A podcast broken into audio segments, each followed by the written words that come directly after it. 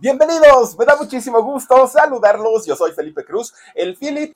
Oigan, pues como les había yo dicho al principio, no todos, no todos tienen esta, pues digamos, estas cualidades en la vida. Talentoso, mucho, mucho inglés. Pero ¿qué creen? Ahorita que estoy acordando, este muchacho empezó todo por un juego, ¿eh? No creen que se, se propuso, ay, voy a cantar y voy a componer y no, todo inició jugando. Talentoso, guapo, joven, rico y hasta de sangre azul nos resultó este chamaco. Fíjense nada más, les voy a contar la historia, pero nos vamos a ir algunos años atrás. Bueno, allá en España, fíjense, en la época cuando el, este señor Francisco Franco, que posteriormente se convierte Francisco Franco en un, pues en un dictador y que de hecho tuvo a, a, toda España, pues sumergido en, en, la famosa guerra civil. Bueno, una, cosa espantosa con, Francisco Franco, ¿no? Que cuando termina el franquismo viene eh, la, famosa movida madrileña, en donde, bueno, salen pintores, escultores, cantantes, compositores, y se hace realmente una fiesta cultural eh, allá en España. Y de ahí conocimos a muchos grupos muy importantes, entre ellos Mecano y, bueno, muchísimos otros. Resulta que en aquella época de don Francisco Franco se eh, vivía ¿no? una persona llamado don Francisco Moreno Fernández. Y ustedes van a decir, ay, ese señor, ¿quién es? Bueno, este señor, don Francisco eh, Moreno Fernández, fue nada más ni nada menos que el primer, fíjense nada más, ¿eh? el primer marqués de Alborán con estos títulos nobiliarios, ¿no? Que, que, se entregaban antes, pero tenían que hacer algo muy importante para poder darles estos títulos. Bueno, pues resulta que don Francisco Moreno gana este título. ¿Por qué? porque resulta que en aquellos años él era un almirante del ejército, ¿no? Estaba ahí en los barcos y todo esto del ejército, y fíjense que a él le tocó participar en la Guerra Civil Española. En esta guerra, que ha sido una de las más sangrientas de todo el mundo, llegaron a morir cerca de 200 mil españoles y además de todo, muchos, muchos otros tuvieron que abandonar su tierra para irse a diferentes países huyendo justamente de la guerra civil.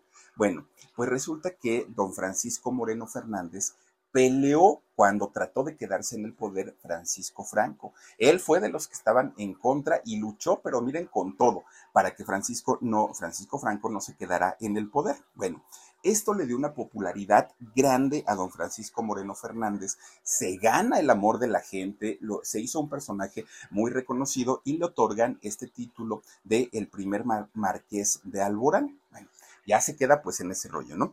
Pues resulta que al, a final de cuentas Francisco Franco gana la revolución, él se queda pues ahí en el, en el poder, comienza la dictadura allá en España y terror, ¿no? Terror para todo mundo. Bueno, pues resulta que este señor, don Francisco Moreno, fue el abuelo de Salvador Moreno de Alborán Peralta. Ahora ya son los de Alborán. Y resulta que este señor, Francisco Moreno de Alborán eh, Peralta, comienza, eh, siendo el nieto, ¿no? De, del primer marqués de, Alborán, se mete a la universidad, estudia arquitectura eh, este señor y se convierte en uno de los arquitectos más importantes allá en España. Miren, él se gradúa allá en la Universidad de, Madrid, pero además también estudió eh, en la Facultad de Derecho de en una universidad también de allá de España. Bueno, este señor hizo centros comerciales allá en Málaga, hizo el edificio del ayuntamiento de, Torres Molinos. Bueno, hizo muchísimas, muchísimas obras y también se le conoce bastante, bastante, ¿no? A, a este arquitecto y es uno de los personajes hasta el día de hoy más importantes y que la gente más reconoce y más quiere. Bueno, pues resulta que además de todo lo que hizo este arquitecto, fíjense que cuando era joven, cuando era muchacho, él quería ser pianista, a eso se quería dedicar. Pero su padre siempre le dijo, no, porque mi padre es el marqués de, Alborán y tú tienes que ser un profesionista y tú tienes que, pero papá, yo quiero ser pianista, a mí me gusta el piano. Pues no, y no, y no, y no le dio permiso se convierte en un artista frustrado, fíjense eh, este hombre, ¿no? Y él soñaba, en sus sueños solamente era artista, se presentaba en, en, algún teatro, en algún foro y sentía el aplauso de la gente, pero pues no, no, no podía pues echar a, hacer una realidad este sueño que tenía de convertirse en un famoso y sobre todo en un artista de piano. Y así pasa el tiempo, se gradúa en arquitectura, posteriormente pues, se va a la Universidad de Derecho, se convierte en un hombre muy importante de, de, allá de España y dijo, pues ese sueño de algún día ser pianista y de poder estar frente al público, pues ya no, bueno, no lo logró, se queda como artista frustrado prácticamente. Bueno, pues resulta que ya, empieza a dedicarse a su profesión y cuando ve que le iba bastante bien económicamente y que había mucho dinerito en la profesión que tenía y todo, pues hasta se le olvidó, ¿no? Y entonces, fíjense que este, este muchacho se, se clava tanto, tanto, tanto en el rollo del trabajo, de la escuela y todo, que pasaba el tiempo y pues ni novia, ni se casaba, nada, nada, nada. Y pues ya la familia en esos años le decían, oye, ¿cómo es posible que no tengas una muchacha? Ya cásate, mira que ya estás viejo y todo. Pues él decía que no. Él decía, no, ya que no pude ser pianista, me voy a dedicar 100% a mi carrera y hasta ahí le voy a dejar, ¿no? Pues resulta que un día conoce, fíjense nomás lo que son las cosas y las coincidencias, conoce a una muchacha que venía de Marruecos. De hecho, esta, esta muchacha había nacido en Marruecos. No, no era eh, originaria de allá porque sus padres en realidad eran de Francia, eran franceses los padres, pero hicieron un viaje a Marruecos, pues querían conocer, se fueron de vacaciones, pero la señora iba gordita, ¿no? Iba embarazada. Entonces, cuando llegan a Marruecos, empieza con los dolores de parto y nace una muchacha. Entonces esa muchacha pues tiene la nacionalidad este, de, marroquí, pero pues no, nunca habían vivido ahí. Resulta que después de ahí se regresan a Francia ya con la bebecita y hacen vida. Después se van para España y ahí nuevamente pues comienzan eh, a hacer su vida. Esta muchacha bastante, bastante guapita era, bueno, es Elena Ferrandis Martínez. Elena Ferrandis Martínez, pues una mujer que además la habían educado como princesita. ¿No? Hija única y pues obviamente no tenía ninguna necesidad, los papás siendo franceses, viviendo en España, tenían sus negocios, es decir, pues una vida resuelta. Pues resulta que un día, fíjense que se conocen estos dos personajes, ¿no? Se conocen y resulta que se casan. Bueno, pues ya casados, pues dijeron ellos, ahora hay que empezar una nueva vida, hay que hacer eh, pues lo, lo, mejor que podamos porque se proponían tener hijos y lo que quería el, el, padre era justamente que sus hijos fueran profesionistas y fueran profesionistas igual de importantes que él o más todavía. Bueno, pues resulta que cuando se casan tuvieron a tres hijos. Una, la primera hija de nombre Casilda, después Salvador y posteriormente Pablo. Bueno, Pablo el más chiquito, que de hecho fíjense que Pablo con eh, Salvador se llevan nueve años, ¿no? Hay nueve años de diferencia, entonces pues no había como tanta relación entre ellos. Bueno, pues miren, Pablo eh, es este muchacho, el, tercer hijo que tienen es justamente Pablo Alborán. Bueno, en realidad su nombre es Pablo Moreno de Alborán Ferrandis. Ese es el, el, nombre real. Está muy chavito, realmente es, este muchacho tiene 12 años de carrera y tiene 34 años de edad un, jovencito, ¿no? Por eso les digo que es joven y, atractivo y todo. Él ya nace en, Málaga, allá en España. Es un malagueño saleroso, ¿no? Este muchacho. Bueno, pues obviamente nace teniendo a un eh, bisabuelo, era, el bisabuelo, ¿no? Este personaje, el primer marqués de allá de, de Alborán, la familia de arquitectos, una familia de mucho, de mucho, de mucho dinero y además, pues obviamente con una vida prácticamente de príncipe. Bueno, pues resulta que sus papás de Pablo Alborán querían ellos pues tener a sus hijos muy bien educados, pero sobre todo en la cuestión de la cultura y las artes. Ya ven que se les da muchísimo, muchísimo, ¿no? Y entonces les comienzan a enseñar pintura, les comienzan a llevar al teatro, a hacer todo lo que tenía que ver con la cultura y con las artes. Bueno, pues resulta que eso era como parte del entretenimiento para los hijos, porque lo que en realidad querían los dos papás es que fueran profesionistas, pero de mundo, que tuvieran cultura, que se fueran a viajar, que fueran niños que la, gente dijera, ah, con razón les dieron el título nobiliario, ¿no? Y con razón son los señores de Alborán, así es como se les conocía. Bueno, pues cuando crecen, fíjense que Casilda, la, la, hija mayor, ella se hizo diseñadora de interiores y posteriormente se hizo licenciada en filosofía y letras. Es decir, pues de alguna manera sí complació a los papás y, y la muchacha pues, se dedicó a, tener una, una profesión. En el caso de Salvador, el siguiente hijo, él se hizo uno de los publicistas más importantes de allá de España y además también eh, se hizo un pintor, ¿no? Un pintor de, de óleo y de todo eso, ¿no? Y entonces este muchacho, pues Salvador se convierte en el orgullo de su papá, porque el Señor siempre quería que alguno de sus hijos, o había querido que alguno de sus hijos se convirtiera en un gran artista pero pues eso obviamente pues no, no, él no lo podía obligar, ¿no? Y cuando el hijo le dijo, yo quiero pintar, dijo, bueno, pues no fue pianista, pero por lo menos pintor. El único que andaba por la calle de la amargura era Pablo porque Pablo ya les había dicho, era, es nueve años menor que su hermano Salvador, y por lo mismo Pablo no tenía ni la menor idea de qué iba a hacer con su vida, no sabía, ¿no? Y aparte, pues imagínense, se llevaba nueve años con Salvador y se llevaba once años con Casilda, ¿no? Pues ya no, no, no tenían mucha plática. Pues resulta que en lo que, te, en lo que él decidía a qué me voy a dedicar, qué voy a hacer, qué voy a hacer con mi vida, porque aparte ya había visto que sus hermanos habían sido pues eh, gente profesionista, que sus papás estaban felices de la vida porque pues los chamacos lo que sea de cada quien le salieron estudiosos. Y entonces resulta que pues mientras él pensaba, ¿qué voy a hacer? ¿Qué voy a hacer? ¿Qué voy a hacer? Ahí en su casa, imagínense la casota, ¿no? Que tenían los de Alborán. Resulta que había un piano viejo pero un piano viejo que lo había comprado desde el bisabuelo, lo había comprado en el año 1900. Estaba todo polvoso el, piano, todo, pues imagínense, ya sin tecla, todo chimuelo, ¿no? El, el, piano. Y resulta que este muchacho, bueno, todavía siendo, siendo pues niño, resulta que se trepaba en el tremendo piano y jugaba que era la nave espacial y que él era el, el este, ¿cómo le llaman? El, el, ay, el astronauta. Y entonces así jugaba y pateaba el piano y todo. De repente un día, fíjense, jugando, jugando, de repente un día que le da una patada, quién sabe cómo se lo dio, y que le aprieta las teclas con el pie y entonces empieza a sonar el piano, ¡pum! hizo un, un sonido, ¿no? Y el chamaco se quedó así como que creo que ya descompuso esto y no me vaya a regañar mi papá porque era de mi bisabuelo y a ver qué no. Bueno, Efectivamente, cuando llega el papá, ¿qué le hiciste a mi piano? Mira que no sé qué, no sé cuánto. Pues total, este niño le empieza a preguntar, oye papá, ¿y ese sonido por qué?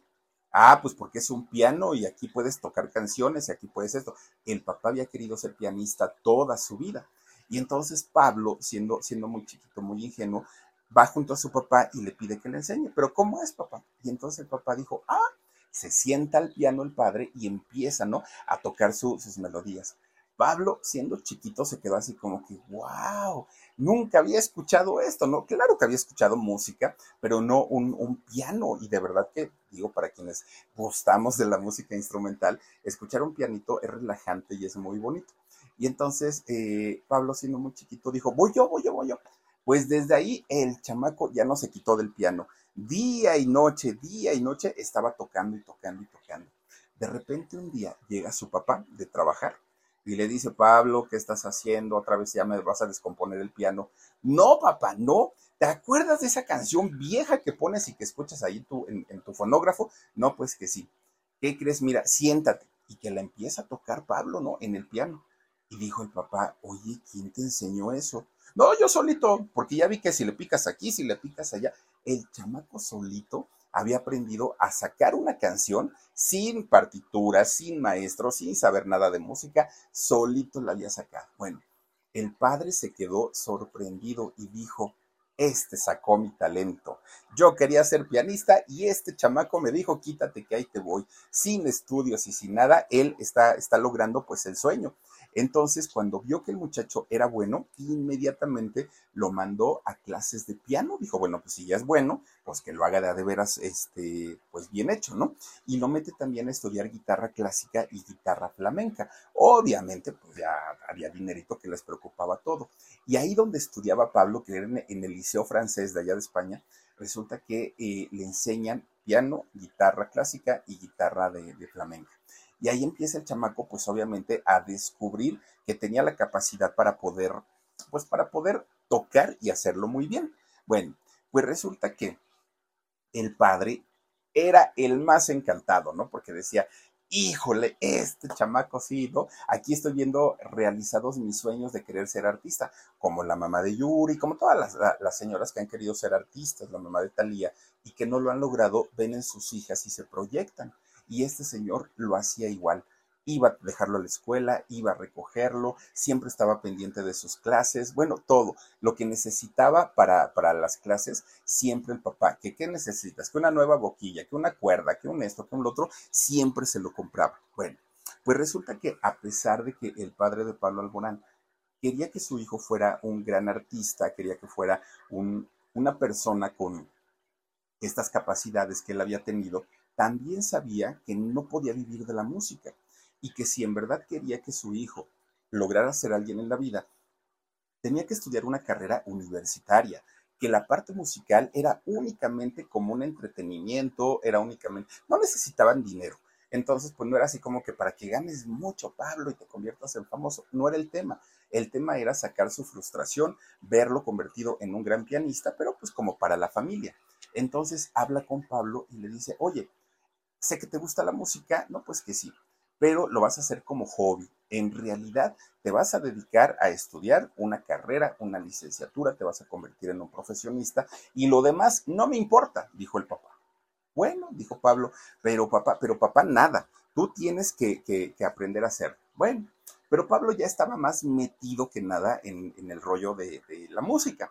Y entonces un día, fíjense nada más, un día Pablo, que, respetaba mucho a sus hermanos, y generalmente nunca se metían uno a la habitación del otro, que aparte, en una casa tan grandota que vivían, una habitación estaba aquí y la otra dos kilómetros, ¿no? Y entonces un día Pablo, siendo chamaco todavía, abre la puerta de su hermano de, de Salvador, abre la puerta y de repente se queda viendo así como de reojo y ve una guitarra profesional bien bonita colgada en la pared del cuarto de su hermano pues el chamaco se mete despacito, despacito, y dijo, matanga, dijo la changa, y que agarra la guitarra y se echa a correr, ¿no? El chamaco. Y entonces eh, el hermano lo vio y ahí va corriendo atrás de él, dame mi guitarra y dame mi guitarra. Pero Pablo empezó a tocarla porque ya sabía, ¿no? De, las clases que le habían dado en, ahí en el liceo francés. Y empieza a tocarla y su hermano se quedó tan sorprendido que dijo, hermano, te la regalo, ni te preocupes. Bueno, ya, ya, le da la guitarra y Pablo para ese momento tenía dos años. Bueno, pues con esa guitarra compuso su primer canción. Una canción que miren, se llama Malva, esta canción, y se la dedicó a su mamá porque dice que ese día, justamente que, que le robó, porque se la robó la guitarra a su hermano, su mamá iba a tener una comida. Y entonces se había puesto un vestido color malva, y yo no sé cuál es el color malva, pero se dice que malva. Eh, que, llevaba un, un, vestido color malva y que parecía princesa la señora, que se veía tan bonita que le compone esa canción gracias al vestido, al color de su vestido. Bueno, pues resulta que cuando cumple 12 años Pablo, ya había compuesto dos canciones más. Una se llama Desencuentro y otra Amor de Barrio, que por cierto la de Amor de Barrio sale en el primer disco de Pablo Alborán y es una composición que hizo desde que tenía 12 años, imagínense nada más. Bueno, pues resulta que estando en la escuela, Pablo se llevaba la, guitarra de, era, que había sido de su hermano Salvador y usaba las horas del recreo para cantar, para tocar. Bueno, él estaba haciendo ahí su bohemia, ¿no? En, en la escuela. Pues miren, Pablo se convierte en la sensación de la escuela. ¿Por qué? Porque muchos de sus compañeros se querían hacer amigos de él porque era muy popular. Pero las chamacas, bueno, derretidas por el Pablito Alborán, ¿no? Querían que cantaran, querían que les bailara, querían que todo.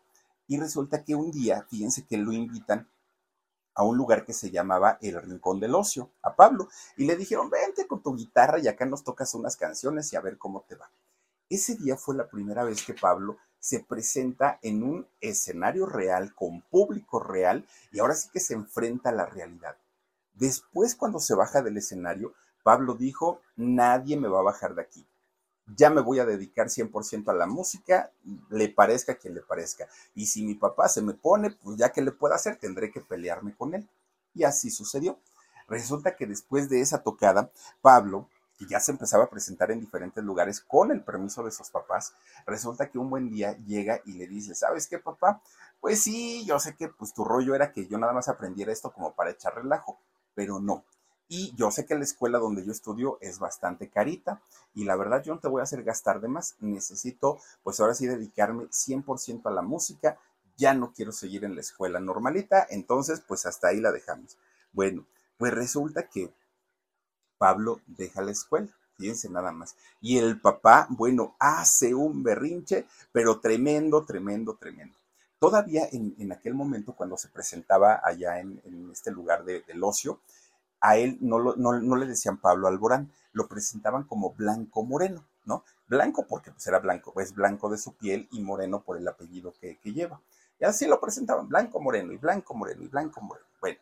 De repente un día, ya para esas fechas, que Pablo, pues yo creo que ya debió haber tenido sus 15, 16 años, resulta que empieza en el mundo, no solamente ahí en España, empieza en el mundo la época de las famosas redes sociales, pero no el Facebook, el, Instagram, no, no, no, las primeritas ahora sí que con las que nos inauguramos nosotros, ¿no? ¿Cuáles eran en, aquel, en aquellos años? Estaba el MySpace, ¿se acuerdan ustedes de, de esta red social? El MySpace, bueno, creo que yo ni tuve, ¿no? Pero ya después salió el, el ¿cómo era? El High 5 o Hi-Fi 5, ¿cómo es, Omar? Hi-Fi. Ah, el Hi-Fi, esa cosa, el Hi-Fi.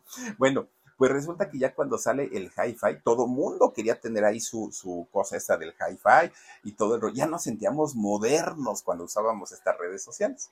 Pues resulta que Pablo se tomaba fotos, que en esos años todavía había que tomar fotos con cámara, cámara fotográfica, descargarla al, al, internet, bueno, al, teléfono o al internet de la casa y después subirla al hi-fi y a todas esas, ¿no?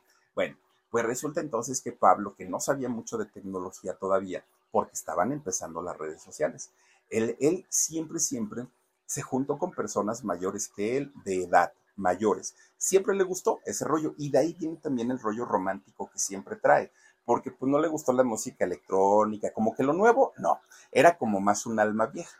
Entonces se, juntaba con la gente ya más adulta. Resulta que él decía, es que si me junto con los chavos de mi edad, parece como que estamos jugando niños y yo ya no soy un niño, decía él. Por eso le gustaba juntarse con la gente adulta. Bueno, pues ya después con esta gente adulta que él se juntaba, se iba a la playa, se iba a practicar karate, se iba pues él a, platicar finalmente pues en, en, aquellos años. Fíjense, les dije que tenía 16, no, en aquellos años iba a cumplir 15 años apenas este Pablo Alborán, cuando el rollo del MySpace y todo, todo eso. Pues entonces un día, fíjense ustedes que por medio de las redes sociales conoce a una muchacha, que a una muchacha que en aquellos años nos enteró, bueno, nosotros supimos que había sido una muchacha. Ya después conocimos otra historia. Pues resulta que Pablo, fíjense que se fue a, este, conocerla y cuando, cuando la conoce, ¿no? O lo conoce, cuando la conoce, pues resulta que le gusta, ¿no? Esta persona. Tenía 14, iba a cumplir 15 años. Pues ahí tiene su primera experiencia sexual, Pablo Alborán. Y entonces ya después se lo comenta a sus papás, ¿no? Cuando le preguntaron, oye, chamaco, ¿y qué tanto andas haciendo por allá y todo el rollo? Pues ya les tuvo que decir a qué había ido. Bueno, los papás casi se van de espaldas. ¿Cómo es posible que a tu edad, que mira, que chamaco, confiamos en ti, no sé qué, le hicieron el drama? Pero Pablo dijo, ah, ya, finalmente, pues ya pasó lo que pasó. Bueno, y de hecho, es, este, eh, e, esto que ocurrió sucedió en Irlanda, ni siquiera sucedió en España. Sucede en Irlanda porque él, él tuvo que hacer un viaje para allá y aprovechando ahora sí las redes sociales, pues resulta que eh, se va para allá, conoce a esta persona que les digo, en aquellos años él nos dijo que había sido una chica y que era mucho mayor de edad que él. Después nos enteraríamos de, de otra historia. Bueno, pues miren, a final de cuentas, él pues ya se había estrenado en las artes del amor, él ya componía, él ya cantaba, pues ya se sentía un adulto con, con esa seguridad para tomar las decisiones que normalmente pues ya toma la, la, persona adulta. Bueno, pues resulta que el papá, cuando él regresa de Irlanda, le dice, a ver Pablo, tú me dijiste que ibas a dejar la escuela, pero no, señor, ya lo consulté con tu mamá y ya vimos las cosas y no, tienes que estudiar, tienes que meterte a estudiar una licenciatura y no vamos a permitir que dejes la escuela bajo ningún motivo. Tus hermanos son profesionistas, tú no tienes por qué ser menos. Bueno, pues a final de cuentas el papá lo, lo hacía porque sabía que como músico podía fracasar y que como músico probablemente las cosas se le iban a poner difíciles a Pablo. y quería que él estudiara como un plan B en caso de que fuera necesario. Bueno, Pablo tiene que volver a la escuela, entra a estudiar a la universidad y se mete a estudiar publicidad igual que su hermano. Ya no le quedó de otra, ¿no? Porque él ya había tomado la decisión, de hecho ya se había salido, pero el padre lo obliga a que regrese. Bueno, empieza a tomar sus clases de publicidad, pues, de alguna manera el muchacho oh, es buen estudiante lo que quiera, ¿no? Resulta que ya estando eh, en la universidad, todo el tiempo estaba distraído porque quería seguir cantando y quería seguir componiendo y siempre andaba con su libretita y compone y compone y compone. Y entonces, ¿qué hace Pablo Alborán? Pues resulta que dijo, no, mis papás me quieren hacer estudiar a la fuerza, pero yo no lo voy a hacer. Entonces, pues con la pena, ahí se ven. Y entonces deja la universidad y se mete a estudiar clases de canto. Él ya era músico, ya sabía eh, piano, ya sabía guitarra clásica y la de, ¿cómo se llama la otra? La gitana, la esta, este. No, no, no, no, no. La, eh, una es la, la gitana, la, la guitarra. Ah, la acústica. La No, la esta la guitarra flamenca, esa, esa guitarra. Bueno, pues ya sabía. Pero, mm, vamos, no tenía técnicas de canto.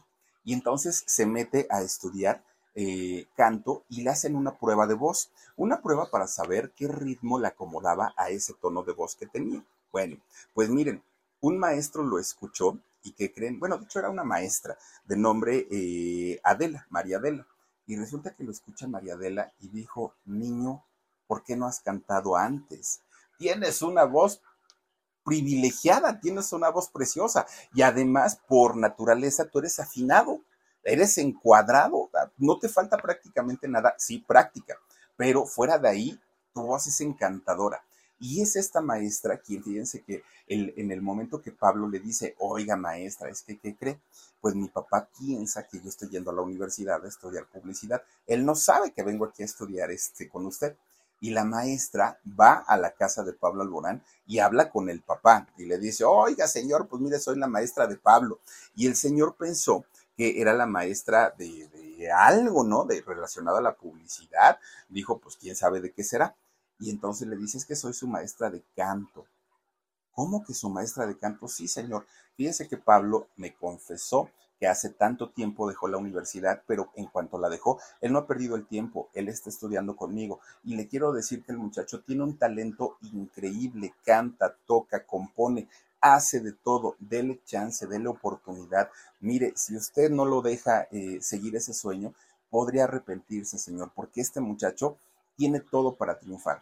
Fue la manera como se le aflojó el corazón o se le ablandó el corazón al papá de Pablo. Ya dijo, bueno, está bien, vamos a darle una oportunidad. Pero si te va mal, Pablo, te regresas a la escuela. yo, sí, papá, sí, sí lo hago. Bueno, pues ya ahora con el permiso y con la libertad de, de pues, el permiso del papá de ahora sí eh, hacerlo de manera legal y de no estarse escondiendo para tomar las clases, pues resulta que Pablo comienza a buscar escuelas, tanto en Málaga, que él allá vivía, pero de ahí se iba a Madrid y entre Málaga y se iba de un lado a otro tratando de prepararse cada vez más. Lo que quería era aprender a componer profesionalmente y a cantar de manera profesional. Bueno, toma cursos de filosofía, pero, pero los cursos que toma son para aprender a mejorar sus técnicas de, escribir canciones y también toma cursos de inglés y aprende el idioma perfecto. Bueno, Pablo se hace tan conocido allá en, España, entre Madrid y, Málaga, pero solamente en los círculos culturales. Hagan de cuenta, pues como en reuniones muy específicas, con cierto público, eh, nada profesional, ¿no? Y tocaba en centros culturales, lugares pequeños, pero ya tenía un nombre. A final de cuentas la gente ya lo ubicaba. Bueno, pues resulta que las muchachas eran quienes más lo seguían. Y las muchachas que de pronto ni siquiera entendían de cultura, ni les gustaba la cultura, iban a verlo solo por verlo, ¿no? Y por platicar con él, porque era accesible en el sentido de que como no había tanta gente, terminaba de tocar y ya iban y platicaban con él. Y por eso las muchachas lo buscaban muchísimo. Bueno, pues resulta que para ese entonces las redes sociales ya habían evolucionado. Ya no nada más estaba el MySpace, ya no nada más estaba el otro, el, el Hi-Fi. No, ahora sí, ya existía incluso YouTube que los primeros videos de YouTube a nivel mundial se subieron por ahí del año del 2005.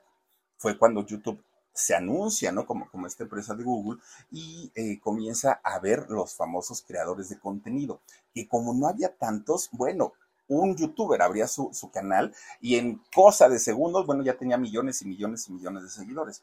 Hoy, no, bueno, para poder llegar a 50 es todo el logro. En realidad no es tan sencillo. Pero resulta que en ese momento que Pablo Alborán se entera que ya existía el YouTube, él dijo, a ver, tengo dos opciones. Una, grabar un demo, pagar para que me lo, eh, ¿cómo, se llama eso, Omar? Cuando, cuando haces el demo y luego lo llevas para que lo, el segundo paso que es, ¿cuál es? Para que lo, ay Dios mío, se me fue la palabra. ¿Eh? No, no, no, no, no. Eh, no, no, no, no, Marcito, no. grabas tu demo y luego pagas para que lo... Eh, es parte de la producción del disco, no me acuerdo el, término, se me olvidó. Este, bueno, resulta, entonces que Pablo dijo, o grabo el demo, pago para que, para que me lo graben, para que me lo mastericen, esa es la palabra, para que me lo mastericen, que es como darle el toque profesional al, al demo y se paga una buena lana para poder hacerlo llevarlo a una compañía disquera, que esperar a que me, a, que me llamen. O sea, dijo, es mucha vuelta. O grabo una canción, la subo al YouTube, que pues quién sabe si esto sea negocio o no sea negocio, y a ver qué tal me va. Y Pablo pues, no tenía nada que perder, ¿no? Su vida la tenía resuelta. Dijo, ay, pues lo voy a subir al YouTube y a ver qué es lo que sucede. Ahí tienen que, fíjense, en un estudio, armó más bien un estudio en, en su casa pero cuando le dijo al papá, oye papá, quiero grabar una canción y lo voy a hacer de manera profesional, pues resulta que el papá le dijo, ok, investigate cuánto te cuesta armar el estudio de grabación para que grabes y entonces me dices y ya te lo hago. Pues Pablo empieza a cotizar todo el equipo, consola, micrófono, bla, bla. Cuando le dice la cantidad de dinero que era, dijo el señor, no, si somos de, de, de abolengo, pero no, mijo, no tengo tanto dinero. Y entonces Pablo se las tiene que ingeniar y compra cartones de huevo y esos cartones de huevo los pone en la pared, ¿no? Los pinta. ¿Para qué? Para que no hubiera el rebote del sonido. Y le dice a su hermano Salvador, oye Salvador, ayúdame, tengo que grabar una canción, pero no sé cómo. El hermano le compra un microfonito sencillo, ni siquiera profesional, y graba su canción con su guitarrita desde la sala de su casa. Graba una canción que se llama Solamente tú. Esa canción la sube ya finalmente con video y todo, ¿no? La, la sube al YouTube. Bueno, el muchacho se va a dormir. Dijo, ay, ya, ya me voy a dormir. Y olvídense que en ese momento necesitara tener tanto, eh, tantos datos como hoy necesitan tener los videos de YouTube. Y me refiero a datos para la distribución. Y entonces eh, Pablo se va a dormir y dijo, ay, a ver qué pasa. Al otro día se lo olvidó, ¿no? Pues que había subido su canción. Y dijo, ay, quién sabe qué, qué, qué esté pasando. Bueno, este video Pablo lo publica el 22 de abril del año 2010. Y pues él dijo, pues a ver qué sucede. Miren, del 2010, ay, perdón, del 2010 al 2023 que estamos ahorita, ese video tiene la, pues nada despreciable cantidad de 604 millones de vistas. 604 millones de vistas. En la primera semana, este muchacho que había subido su video, oigan, ya tenía 2 millones de vistas. Imagínense nada, 2 millones. Y de ahí, pues dijo Pablo, ah, caramba, ¿Por qué? Porque inmediatamente el YouTube lo puede ver cualquier cantidad de personas. Entonces Pablo pues se da cuenta que lo empiezan a buscar a través de su correo productores, ejecutivos, mucha gente que quería grabar con él. ¿Qué le ayudó a Pablo Alborán? ¿Le ayudó el apellido? Sí, mucho. Pero también le ayudó el ser joven, el que tiene un buen físico y obviamente el que canta muy bien y además es músico. Es una combinación que no siempre se tiene, ¿no? O son cantantes, o son compositores, o son músicos, o son jóvenes, o son guapos, o son... No, no, normalmente esa combinación completa pues nunca se da. Pues resulta entonces que después de esto Pablo comienza pues a darse cuenta que pues si su carrera era la música y que a partir de eso le podría ir bastante, bastante bien un productor que se aferró y que estuvo duro y dale, Pablo, contéstame, contéstame, contéstame, fue Manuel Ilán. Y resulta que Manuel, un productor de, mm, discos, lo firma al año siguiente, en el año 2011. Miren, desde ahí la vida de este muchacho le cambió mil por ciento para bien. Pablo graba su primer disco, se llamó Pablo Alborán, lo dan a promocionar allá en España, pero no solamente en España. Fíjense que eh, e, este disco, bueno, llega a México, de hecho, el, el primer disco de Pablo Alborán, y en todo Europa. De hecho, este disco incluye canciones que él había compuesto de niño. Cuando él tenía 12, 11 años, incluye esas canciones y a la gente le gustó mucho, porque además el sonido en la música de Pablo Alborán es un sonido muy fino, mucho. Y a diferencia, por ejemplo, de Alejandro Sanz, que también compone bastante bien, el problema de Alejandro Sanz es su dicción. Y no canta Alejandro Sanz. Bueno, intenta, pero no se le entiende y es algo que todo, todo su público le ha reclamado todo el tiempo. Y el caso de, de Pablo Alborán se le entiende perfecto, su dicción es perfecta, digo como español, pero a final de cuentas a la gente la atrapó y atrapa a un público más joven todavía que el que, manejaba Alejandro Sanz. Imagínense que tanto que en poquito tiempo, en poquito tiempo, este disco se hace eh, acreedor a tres nominaciones para el premio este, el Grammy Latino y además 15 semanas, 15 semanas estuvo allá en España el primer disco de Pablo Alborán entre los más vendidos. Con eso les quiero decir que le arrancó el trono a Alejandro Sanz. Que Alejandro, bueno, ha vendido cantidad y cantidad de copias y Pablo Alborán le dijo, quítate que ahí te voy. Muchacho, ahora el rey soy yo. Y entonces Pablo comienza a trabajar con, bueno, imagínense, lo contratan para giras, lo contratan para todo, todo, todo. Empezó a sonar muchísimo, muchísimo. De, lo de las primeras cosas que hizo Pablo con su dinero ya, ya ganado por su trabajo fue ir a una boutique allá en España, pero de esas carísimas. Fue a una boutique y le compró un vestido del mismo color malva que le había comprado, que le había visto a su mamá años antes cuando le compuso la canción de Malva. Y entonces cuando el papá lo ve y le dice, oye Pablo, ¿qué llevas ahí?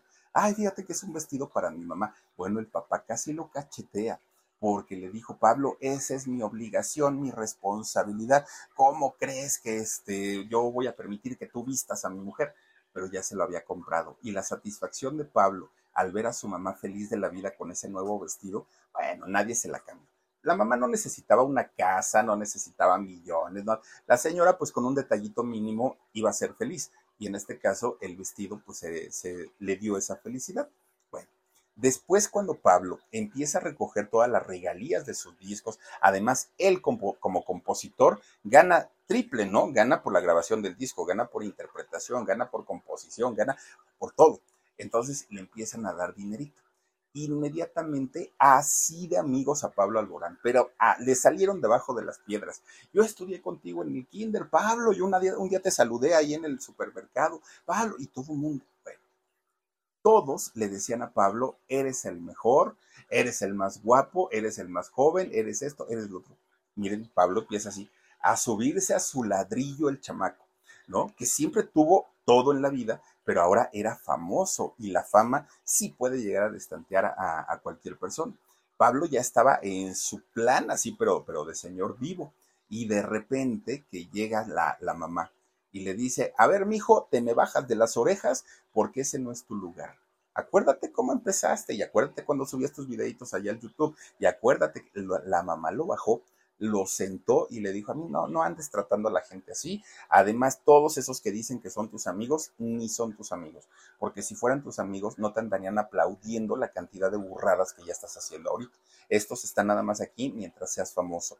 El día que nos falle el dinero, el día que te falle la fama, ellos se van a ir y tú te quedas con el, con el broncón. Así es que me los corres, por favor. Bueno, eso fue justamente lo que a Pablo lo aterrizó. Miren, llamaba mucho la atención porque en aquellos años, obviamente, el artista de moda, todo el mundo quería entrevistarlo, todo el mundo quería saber, ¿no? Oye, pues, ¿qué es de Pablo Alborán y su vida y todo? Y él hablaba de todo, hablaba absolutamente de, de todo, pero nunca hablaba de un romance, nunca hablaba de una pareja, como que esa parte no, no la ocultaba, simplemente pues no se le daba hablar de ello. Después se sabría que era en realidad la, compañía disquera la que le prohibía hablar de, temas íntimos, temas de su vida con los cuales él no había tenido problema desde un principio. Pero la disquera le decía, si tú hablas que tienes novia y olvídense mucho menos que tienes novio, la gente ya no va a comprar tus discos, la gente ya no te va a querer, te van a este, empezar a ningunear y entonces Pablo tenía como que aguantarse ese rollo. Resulta que en todas las entrevistas se daba por hecho que Pablo era heterosexual pero no porque lo dijera, ah, yo soy hetero, no, simplemente pues porque era el comportamiento, porque hablaba siempre, las canciones iban dedicadas hacia una mujer, entonces todo el mundo dio por hecho que, él era heterosexual, lo cual no era cierto. ¿Por qué? porque eh, resulta que Pablo pasa el tiempo y fíjense nada más, se le empieza a relacionar con Ricky Martin. Y ahí fue el, primer trancazo que le dan a, Pablo Alborán. ¿Por qué? Porque resulta que Pablo en, algún momento, cuando ya estaba así en el, foco de, de la carrera, que ya tenía mucho éxito, resulta que Pablo se hartó porque dijo, híjole, es que la fama sí es muy bonita, pero ya me cansé, me traen en giras, en promociones, en, todo, y ya, ya, ya, ya no aguanto. ¿Qué hizo Pablo? Se alejó, fíjense que se aleja y eh, renuncia prácticamente a su carrera. Estuvo dos años, dos años alejado de todo y de todos, en lo cual no quiso saber absolutamente de, de nada. Pues resulta que en esos dos años Pablo aprovecha para seguir escribiendo canciones, pero también hizo un viaje a la India. Y resulta que se va a la India tratando de encontrar pues esta parte espiritual, ¿no? Y que allá se va encontrando a Ricky Martin. Después se supo que en realidad Ricky Martin, cuando se entera que Pablo Alborán estaba en la India, fue para allá a buscarlo. ¿Por qué? Porque en aquel momento Ricky Martin recién había terminado con un novio que tenía, Carlos González Abella. ¿Se acuerdan ustedes cuando Ricky salió a hablar acerca de su homosexualidad, que fue en el 2010? Anuncia que tenía esta relación con Carlos González y este, pues ya estaba todo muy feliz. Después truenan y es cuando Pablo Alborán se va a la India y dijo, ay, pues voy a ir a buscar a Pablito Alborán. Y entonces lo encuentra, empiezan a platicar y obviamente pues los dos debieron haber sabido cuál era el rollo de cada uno, empiezan a platicar muy a gusto, incluso Pablo lo invita a grabar una canción con él y fíjense que sí, sí grabaron esta canción que se llama Quimera y que sale en uno de los discos de Pablo Alborán. Bueno, pues los paparazzis que conocían muy bien a Ricky Martin, medio conocían a Pablo Alborán, dijeron, este es el nuevo novio. Y entonces empiezan a publicarse historias del romance que tenían entre ellos dos. Pues resulta que ellos dijeron, no, somos amigos, como creen. Bueno, ya saben, ¿no? Negándolo todo. Ricky Martin en ese momento yo creo que hubiera con todo gusto, hubiera gritado a los cuatro vientos que sí, pero pues no, tuvo que decir que no. Resulta que pasa el tiempo y fíjense que de la nada ya se había olvidado el tema ¿eh? de, de, Ricky Martin y de Pablo Alborán. No fue cuando publicaron esa foto los dos acostados en la misma posición, viendo de la misma manera la cámara, entre sus sábanas blancas. A ver si tienes la imagen, Omarcito, por favor. Entre sus sábanas blancas ahí este, acostados. No estaban en la misma cama pero sí estaban en la misma posición, sí estaban mirando a la cámara de la misma manera. Y resulta que mucha gente dijo, ahí está, no que no. Pues miren, si son novios, se ven además de todo muy enamorados y la gente empieza pues luego, luego a, sacar conclusiones, ¿no? Bueno, pues miren, no pasó mucho tiempo porque de repente eh, Pablo Alborán es cuando sale a contar una historia que, bueno, no, era, era, como un secreto a voces, ¿no? Pero que a final de cuentas, eh, miren, ahí está la, la, foto, que publicaron además los dos, en ese momento, los dos subieron eh, esa foto. Y resulta que Pablo sale a hablar posteriormente acerca, pues, de su, su sexualidad. Habla tal cual, y entonces mucha gente decía, oye Pablo, pero ¿por qué no lo dijiste antes? Pero, pero entonces, ¿qué pasó con Ricky Martin? Pero entonces, ¿quién te prohibía que hablaras de las cosas y para ti lo, lo, lo dices con mucha naturalidad? Bueno, ya después supimos pues que la compañía disquera era la que no le permitía hablar de, de, su sexualidad, pero además también se hablaba de un eh, chantaje, ¿no? En donde, de una extorsión en donde pues había gente que decía tener fotos, que tenía material, lo, lo que sucede siempre. Y es por eso que Pablo decide salir a hablar y decide contar todo, todo, todo lo que había pasado. Al igual que a Ricky Martín, la gente lo apoyó la gente le dijo, ni te preocupes, Pablo, aquí todo está bien, aquí todo está tranquilo, tú vive la vida como quieras vivirla. Afortunadamente le tocó hacerlo en el año 2020, que fue cuando pues ya la gente tenía otra manera de pensar, la gente estaba un poquito más abierta de la mente y sobre todo más respetuosa, porque eh, estas situaciones se tratan de respeto, no se tratan de sí te acepto, como porque una persona tendría que aceptar a otra.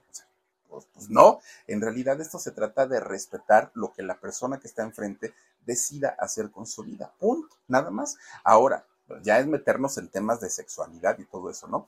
Pero pues no le quita nada a nadie el que una persona ejerza su vida y ejerza su intimidad como mejor le guste o como mejor le parezca. Y en el caso de Pablo Alborán, bueno, le fue muy bien en los comentarios, la gente le aplaudió, la gente le, decía, qué bueno, Pablo, que lo hiciste, te ves mucho más tranquilo, te ves mucho mejor, todo. Pablo se convierte en el tío ideal en el tío soñado por mucha gente, ¿no? Pablo eh, se, convierte en el, tío, tiene sobrinas, Pablo Alborán, y se convierte en el consentidor, en el que lo llevaba las sobrinas a todos lados, pues en el tío consentidor, eh, básicamente, ¿no? Hasta que fíjense que de repente a una de sus sobrinas, hija de, de su hermana, le detectan una enfermedad a esta muchachita. Y es cuando Pablo, fíjense que empieza a, darse cuenta que todo lo que tenía, que todo el, dinero, la fama, le deberían de servir para algo. Y entonces, ¿qué es lo que hace? Crea una fundación. Fíjense que eh, crea una fundación que lleva el nombre de, su cuñado.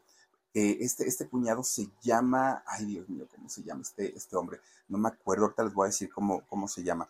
Pero resulta que esta eh, enfermedad es una enfermedad que tiene muchísimo, muchísimo que ver con el desgaste tanto de la, del fémur, que es un hueso eh, de, la pierna, ¿verdad? De la cadera, y de la cadera. Y además es una enfermedad ah, degenerativa, una enfermedad que poco a poco se va agravando cada vez más.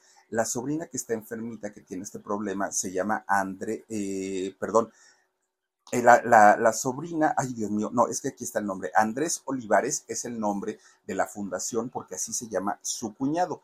Y en el caso de la niña de la que está afectada, eh, es una niña que ahorita les voy a decir cómo se llama porque ya aquí ya me hice pelotas. Pero bueno, eh, esta niña que sufre de esta condición que es degenerativa, que le, le va desgastando muy rápido el hueso del fémur y puede pasársele al otro y además le imposibilita caminar Pablo Alborán, que es el tío consentidor, hizo esta fundación con Andrés Olivares, que es su cuñado, para poder ayudar no solamente a sus sobrinas, sino a todos los niños, porque es una enfermedad infantil, para que pueda ayudar a todos los niños que eh, padecen esta enfermedad que además no es tan conocida y que pues les ocasiona muchos problemas, sobre todo a los pequeñitos. Bueno, pues Pablo Alborán de alguna manera está muy enfocado ahora en, la filantropía, ayuda muchísimo. En la parte personal y en la parte emocional, fíjense que además de Ricky Martin, que ellos dicen que no, pero todo apunta que sí tuvieron eh, una relación, pues resulta que Pablo tuvo un noviazgo de algunos años con un bailarín, un bailarín de nombre Giuseppe Di Bella. Y con este hombre, pues Pablo se visualizaba futuro, pensaba que iban a llegar este, muy lejos, pero fíjense que no, duraron un tiempo y se separaron. Después de esta relación que tiene con este bailarín y coreógrafo, Pablo no ha vuelto a vérselo en público, digo, se la ha visto en público con muchos muchachos, pero nada formal o nada serio. Pertés. ¿Cómo? Pertés. Pertés es la enfermedad, muchas gracias. Pertés es la enfermedad que tiene eh, esta muchachita, Pertés, fíjense nada más, es tan desconocida que Pablo tuvo que abrir su, fundación para poder, o la fundación del cuñado, para poder apoyar eh, esta causa, ¿no? De esta enfermedad tan terrible. Bueno, pues Pablo, fíjense que sí se la ha visto fotografiado con diferentes muchachos, pero pues él dice son mis cuates, son mis amigos, es pues, nomás un relajito y hasta ahí. ¿Saben con quién sí tiene una amistad que al día de hoy mucha gente jura y perjura que sí, eh, que pueden ser novios, es con un muchacho que estuvo participando en una de las ediciones de Operación Triunfo. De hecho, quedó en segundo lugar este muchacho y se llama Pablo López. Pablo López, eh, un compositor, cantante, además de todo, se hizo muy amigo de, de Pablo Alborán. Y entonces se hicieron tan amigos que muchas veces Pablo se va a quedar a su casa, componen canciones juntos, se van de parranda juntos, se van de viaje juntos y mucha gente dice, ah, ese es el novio, que ni nos diga que no. Pero pues Pablo y, este señor López dicen que no, que en realidad pues ellos solamente son amigos tienen hasta el tipo, ¿verdad? Se ven, se, ven como igualitos. Pero bueno, a final, de, a final de cuentas, pues estos muchachos, si son o no son novios o, son pareja, pues ya eso es lo de menos, ¿no? Bueno, pues resulta, fíjense nada más, al día de hoy, con poquito tiempo de carrera, solo 12 años de carrera que, que tiene Pablo Alborán, ha vendido una cantidad exorbitante de discos. Ha grabado solamente seis discos completos y con estos seis discos ha ganado 43 discos de platino, que yo pensé que ya ni se entregaban los discos de platino porque se los dan a las personas que venden millones y millones y millones de, copias. Bueno, Pablo Alborán, un hombre que está dedicado a cuidar su cuerpo, su mente, su voz. Es un chavo muy sano, no toma, no fuma. Por eso les decía yo que parece príncipe azul, ¿no? Es como aquel que todas las chicas sueñan. Pues resulta que este muchacho, eh, si algo le gusta, si algo le gusta es cocinar. En eso se la pasa prácticamente todo, todo el tiempo. Tiene un perrito, Pablo Alborán, un perro de, de raza labrador, que bueno, es su compañía, se llama Terral, este perrito. Lo lleva, lo trae, lo, lo apapacha, pues es su, su, su, mascotita, ¿no? Y fíjense nada más, le encanta jugar con Terral, con su perrito, le encanta jugar fútbol. El fútbol es un deporte que ama este Pablo Alborán. Él eh, normalmente, pues lo que escucha en, cuando tiene tiempo es pop, jazz y música clásica. Le encanta. Ahora, mucha gente dice, oigan, pero sí, si ya tenía su dinerito, porque es un niño rico de allá de España, y después de haber leído tan bien en, la música, pues cuánto gana este, este muchacho. Fíjense que hay un sitio de internet que se llama Celebrity Network y ahí hacen una, pues una aproximación de cuánto podría ganar una celebridad o un artista por el trabajo que eh, se ha hecho. Este, este sitio, Celebrity Network, ha publicado desde hace dos años la cantidad de dinero que puede tener Pablo Alborán. Es decir, no es una información actualizada, es de cómo estaba hace dos años su situación.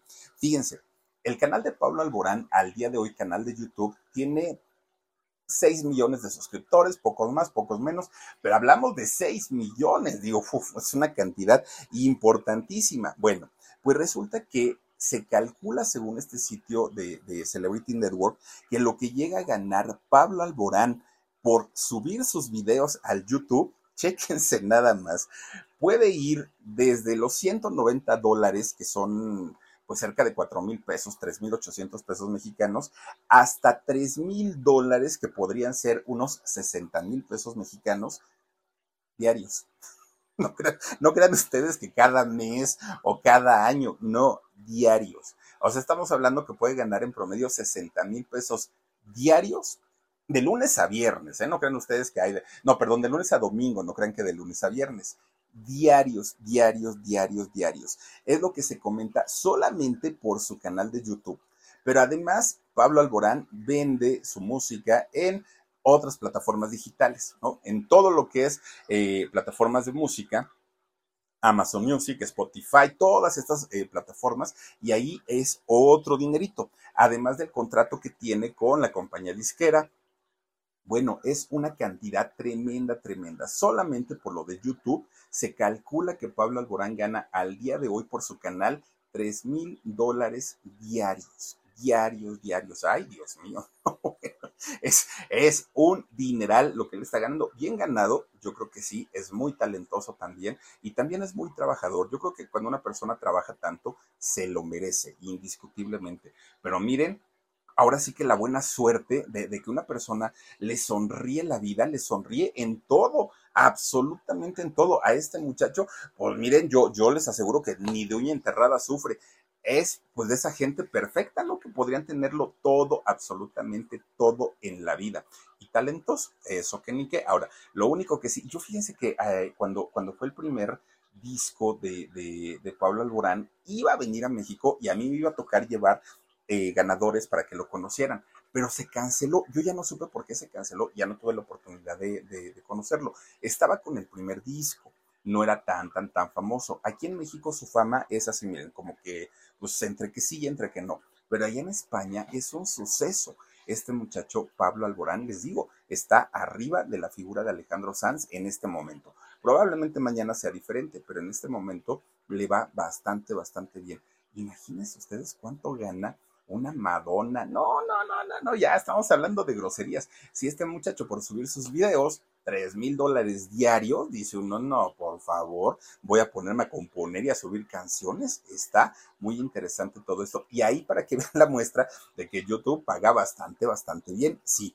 para, para aquellos que nos gustan acompañar al curso, aprender a ser youtuber, oigan, pues cómo no, así sí dan ganas de trabajar, así sí baila mi hija con el señor, dice mi mamá. Pero bueno, oigan, pues ahí está la historia de Pablo Alborán. Cuídense mucho. Adiós.